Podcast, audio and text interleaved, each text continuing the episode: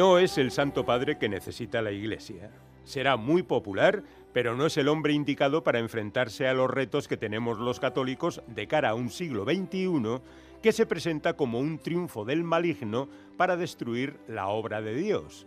No podemos ocultar que la Iglesia necesita enfrentarse a un mundo que se ha convertido en mundano, donde el vicio y la depravación se presentan como algo natural, donde el maligno está ganando la batalla cada día que pasa, donde la doctrina, la fe y la tradición son puestas en duda incluso por muchos elementos de la misma Iglesia que, cautivados por el relativismo, las aberraciones liberales, el feminismo, la ideología de género o las falsas religiones, traicionan los principios de la obra de Dios, donde la herejía se transforma en doctrina y nuestra sagrada institución en una ONG.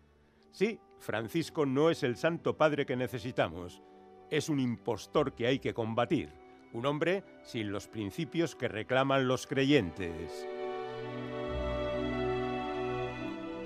Estas palabras, pronunciadas por un catedrático emérito de Derecho Canónico de la Pontificia Universidad de la Santa Croce de Roma, las recoge el periodista e historiador Vicens Lozano en el ensayo publicado por la editorial Roca bajo el título Vatican Gate, el complot ultra contra el Papa Francisco y la manipulación del próximo conclave. El 13 de marzo de 2013, el entonces cardenal Jorge Mario Bergoglio fue elegido por los miembros del Colegio Cardenalicio como el Papa número 266 en la historia de la Iglesia Católica. La maquinaria para desgastar a Bergoglio, que adoptó el nombre papal de Francisco, se puso en marcha el mismo día de su designación y la guerra abierta ante cualquier signo de transformación o reforma continúa. Saludamos en Distrito de Euskadi a Vicens Lozano. Vicens, ¿qué tal? Buena tarde. Buena tarde, ¿cómo estamos? Encantada de saludarte. El lunes, eh, decíamos, Vicens, se van a cumplir 10 años de la elección del Papa Francisco.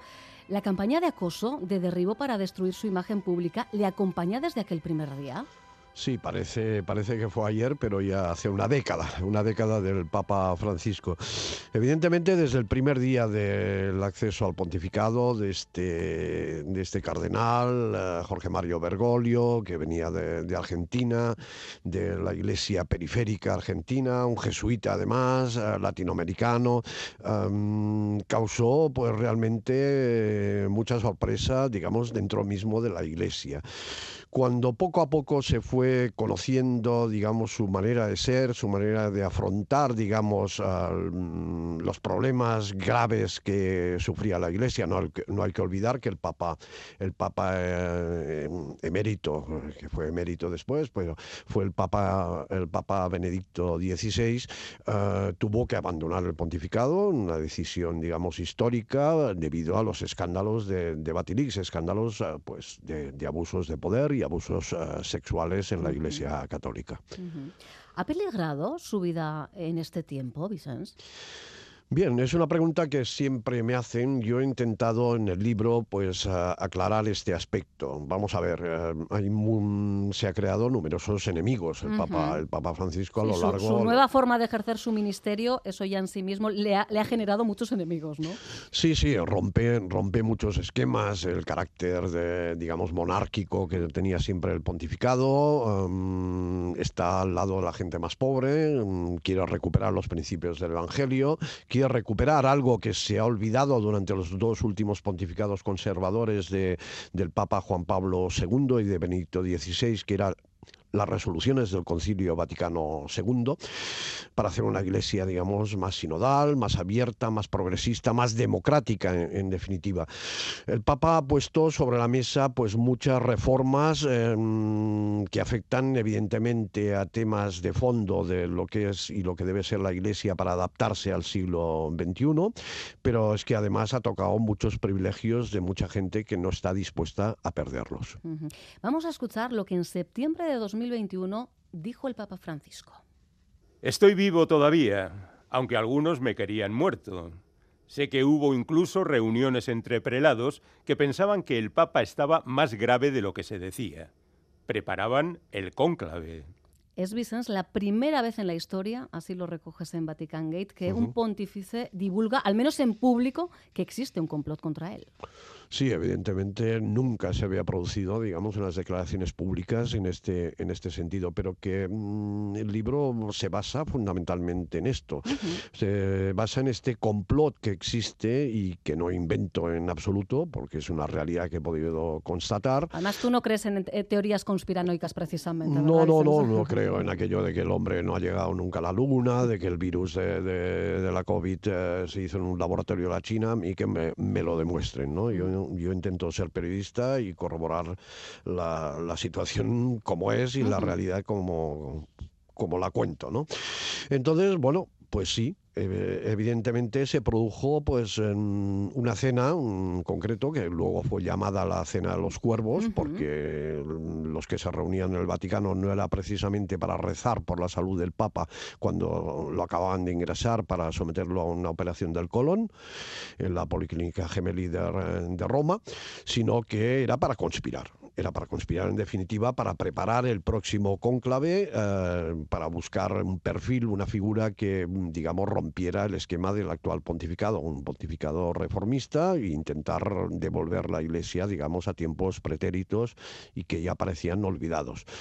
Esto es una realidad. Mm, ¿Peligra la vida del Papa? Ha habido, ha habido intentos de, atentado, yo lo especifico en el, en el libro, em, a través de, de contactos que tengo con los servicios de seguridad del, Vaticano, pues eh, me han llegado a confirmar pues eh, dos intentos de atentado por parte de, Estado Islámico y dos intentos de atentado por parte también de la ultraderecha. Y me diréis, eh, ¿cómo es esto? Pues bueno, la ultraderecha financiada desde Estados Unidos con la participación de un sacerdote italiano y también otro español. Pues entre otras cosas, esto recoge Vatican Gate el resultado eh, de dos años de investigaciones que, desde luego, nos cuentas no han estado exentas de dificultades porque tras publicar en 2022 eh, Intrigas y Poder en el Vaticano, reconoce que eh, reconoces que se te han cerrado muchas puertas. Sí, yo me había creado durante los 35 años que he estado trabajando en la Santa Sede como enviado especial de TV3, eh, Televisión de Cataluña, pues eh, me había creado toda una red, digamos, de, confidentes, una red de fuentes informativas que van desde la gente más sencilla que trabaja en el Vaticano, jardineros, gente del mantenimiento, hasta cardenales importantes de la curia vaticana. Pues bien, eh, tras la publicación de mi primer libro, de Intrigas y Poder en el Vaticano, pues donde se revelaban algunos de los escándalos que, digamos, se viven dentro de puertas adentro, dentro de la Iglesia Católica, pues se me han cerrado puertas y me he tenido que dedicar durante este último año sobre todo pues a recoger eh, y abrirme pues otras fuentes informativas dentro mismo de la Santa Sede para que me pudieran contar lo que me han contado en referencia pues a este complot que existe, un complot que tiene dos, dos vertientes, tiene la vertiente exterior, digamos, la que proviene fundamentalmente de los sectores más ultraconservadores del catolicismo y del cristianismo norteamericano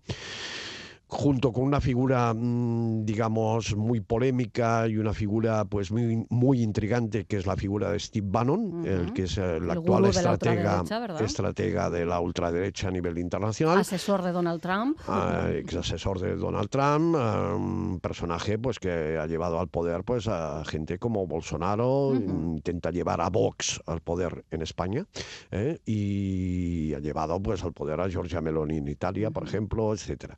Y para eh, digamos que el Papa Francisco es una piedra en el zapato, ¿no? Es una piedra absoluta en el zapato. ¿Y cómo se conjuran, digamos, estos elementos de la ultraderecha internacional con los cardenales, con la gente eh, del pensamiento, digamos, más tradicionalista, más eh, ultraconservador dentro de la Iglesia? Pues sí, existe realmente esta conjura que se inició, repito, ya en el primer día del pontificado y que se ha ido recrudeciendo como una guerra abierta, digamos, entre los dos sectores que hay en la Iglesia, con la ayuda, digamos, de, esta ultraderecha internacional que intenta, digamos, en su agenda, pues llevar eh, al mundo hacia una dictadura, digámoslo claro, o como mínimo hacia una democracia, digamos, tutelada, eh, más neoliberal y más, eh, digamos, más privada las libertades lógicas que debe tener un sistema democrático. Un mundo, desde luego, eh, mucho menos justo. Eh, tú calificas de guerra civil subterránea esa hostilidad que se respira tanto en la Santa Sede como en la Iglesia Católica Universal, porque la amenaza involucionista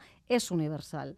Sí, sí, la amenaza involucionista es universal, nos afecta a todos, eh, viene provocada mm, por estos estrategas que he hablado antes, con laboratorios que están trabajando, con gente que es experta en psicología de experta en publicidad, experta en propaganda, experta en redes sociales, no hay que olvidar el papel que tiene importantísimo hoy en día las redes sociales, a través de las cuales pues se difunden todo tipo de fake news, de noticias falsas, de esta realidad paralela que nos quieren infundir y que, bueno, que tienen en el horizonte pues la inteligencia artificial, etcétera, que veremos en el futuro cómo la realidad se distorsiona y cómo se utiliza este distorsionamiento en este momento para atacar la figura del Papa que molesta, digamos, porque es una persona que lleva, digamos, es un líder ético y moral del siglo XXI, que lleva en su discurso, pues, eh, es, eh, está a favor del cambio climático, pues, a favor de, de la lucha contra un sistema injusto que califica que es el capitalismo salvaje, que deja pues eh, de lado y descarta, como él dice en término argentino, pues descarta muchos sectores de la población y crea marginalidad se ha dicho eh, de él, bueno, entre otras cosas, eh, el verano pasado, el verano de 2022, eh, se llegó a pensar que, el Papa Francisco estaba, padecía un, grave cáncer. Él luego definió todo esto como chismes de, la corte, pero se ha dicho que es comunista, hereje, encubridor de, de, los abusos sexuales. Lo que tiene claro, y así se lo dice a sus confidentes más cercanos, es que él no tiene ninguna intención de renunciar, Vicens. No, no, esto lo tiene, lo tiene muy claro. Las renuncias que aparecieron en todos los medios de comunicación en esta gran campaña de la ultraderecha a nivel internacional, junto con sectores conservadores de la Iglesia durante el verano pasado, de que el Papa renunciaría de manera inmediata, etcétera, pues él lo desmintió. Pero ocurre siempre lo mismo, que no fue, él directamente quien tuvo que desmentirlo, no fue la, el oficio estampa de la Santa Sede, la, oficina de prensa del, Vaticano. Eh, los servicios secretos, incluso el Vaticano, pues no, hicieron, digamos, nada para desmantelar esta, esta gran campaña.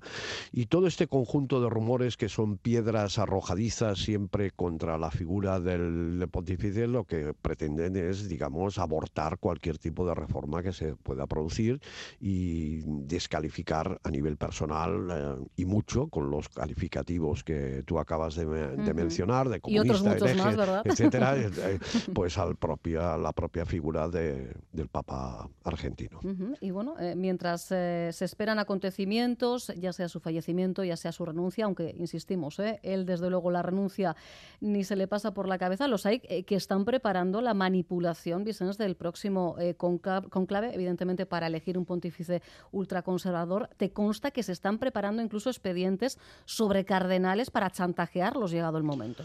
Sí, sí, esta ha sido, digamos, la gran sorpresa de la investigación que se produce en Estados Unidos, pues eh, hay todo tipo de fundaciones cristianas, fundamentalistas, católicas también, que están trabajando, digamos, en, la manipulación del próximo cónclave. En concreto, pues hay un proyecto que se llama Red Hat Report eh, y que eh, lo que pretende es, eh, es hacer dossiers de todos los cardenales con derecho al voto, es decir, gift eh, los cardenales menores de 80 años que pueden entrar en la capilla Sixtina en el próximo cónclave para elegir al sucesor del Papa Francisco, pues intentar eh, con estas informaciones muy minuciosas trabajadas pues con agentes de la CIA norteamericana, con agentes del FBI, con miembros de servicios de secretos de todo el mundo, pues eh, se analiza la vida pública y sobre todo la vida privada y las, las cuestiones más íntimas de cada, de cada candidato para intentar, pues, en, un futuro poder hacer un chantaje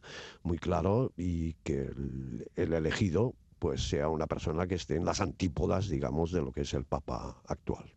Y a esto, no sé si has llegado eh, en esa incursión a través de, la dark web, las cloacas de Internet, donde de alguna manera también eh, has escarbado ¿no? Eh, en estos dos años de investigación. Sí, es terrible, es terrible mm, realmente tener que, mm, digamos, meterse en estos, en estos sitios, realmente son las auténticas cloacas que, se encuentra realmente, uno. realmente asusta, asusta mucho porque de, allí existen supermercados donde se puede comprar cualquier tipo de estupefaciente otros supermercados donde se puede comprar cualquier tipo de arma, eh, servicios de asesinos eh, a sueldo ¿eh? que se pueden contratar por poquísimo dinero.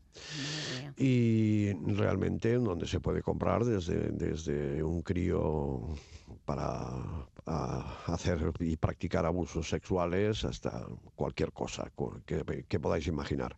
Allí, dentro de todo este mare magnum de esta dark web, de esta web eh, oscura, eh, pues he encontrado muchísimos documentos que certifican, digamos, que existe un auténtico complot actual contra el Papa Francisco y contra los intereses, digamos, reformistas dentro de la Iglesia Católica. Y me diréis, bueno, la Iglesia Católica tampoco está influida hoy en día. Se están vaciando las iglesias, se están vaciando los seminarios.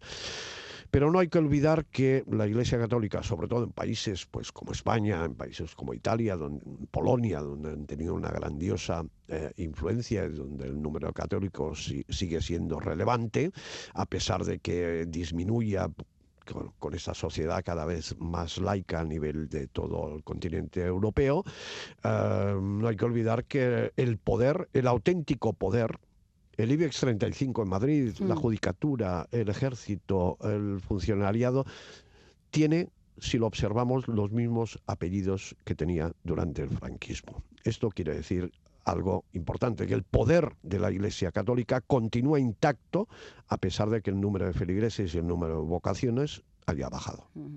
Me quedan apenas dos minutos, eh, eh, pero eh, Vicens, teniendo en cuenta que personas que colaboraron contigo en tu anterior publicación lo han pagado caro, han sufrido represalias, ¿temes que ocurra lo mismo con los nombres que figuran en Vatican Gate? Los nombres que figuran o que no figuran, porque preservas el anonimato de todo aquel que lo solicita, evidentemente. Sí, sí, yo, mi obligación como periodista, obviamente, es, conservar el anonimato de las fuentes que así me lo solicitan, ¿no? Pero bueno, hay gente que, que ha hablado con nombres y apellidos y hay gente pues que da sus opiniones. Yo sé que se ha investigado en el libro anterior, se ha investigado quiénes eran los que habían hablado conmigo. Y evidentemente algunos, y lo lamento de manera profunda por haber dado quizás algunas pistas que no debía dar, pues eh, han sufrido represalias importantes, eh, ha quedado truncada su carrera eclesiástica en algunos casos y realmente esto para mí es, ha sido digamos un shock eh, tremendo no es para menos, eh, se entiende. De lectura más que recomendable, Vatican Gate, escrito además, como él mismo dice ya en la introducción, en, forma de crónica periodista, periodística ágil. Es un reportaje de algo más de 300 páginas, sí, pero descubriréis incluso dónde tomaros el mejor café de Roma, ¿eh? entre otras muchas cosas. Vatican Gate de Vicens Lozano, eh, publicado por Roca Editorial ya disponible en librerías. Vicens, muchísimas gracias por estar este ratito en Distrito Euskadi. Muchísimas gracias a vosotros por invitarme. Un placer.